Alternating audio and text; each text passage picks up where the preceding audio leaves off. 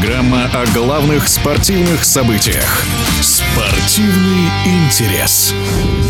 Тим Цзю впервые защитил титул чемпиона мира в среднем весе по версии WBO. В качестве его соперника выступил американский боксер Брайан Мендоса. Бой продлился все 12 раундов, и по его итогам победу единогласным судейским решением одержал Цзю. Своим мнением о том, насколько убедительной она получилась и примет ли вызов Тима Джермел Чарла, поделился известный российский спортивный журналист и комментатор Александр Беленький. Это была первая победа Дзю над соперником звание чемпиона мира. Он первый раз защитил звание чемпиона мира. Насколько она была убедительна, настолько, насколько могла. Нокаутировать Мендосу невозможно.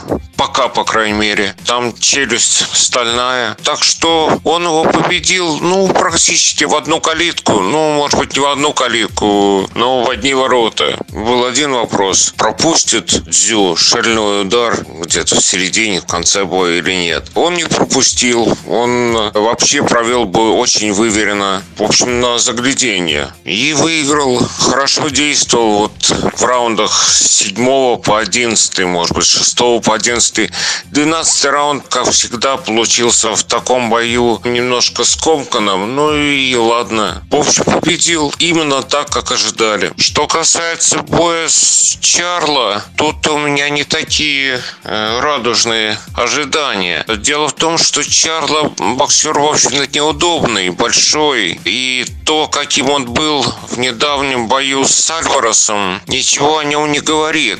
С Альваресом он попытался, не получилось где-то в первом-втором раунде. И он закончил бой по очкам, проиграл в одну калитку и так далее. Но после этого боя Чарло вообще-то станет только более злым. И Дзю его как раз мотивирует. Так что я думаю, не ошибусь, когда скажу, что бой с Чарло у Тима Дзю будет очень тяжелым. Гораздо более тяжелым, чем бой с Мендосой. О том, как проходил поединок между Тимом Дзю и Брайаном Мендосой, рассказал Александр Беленький.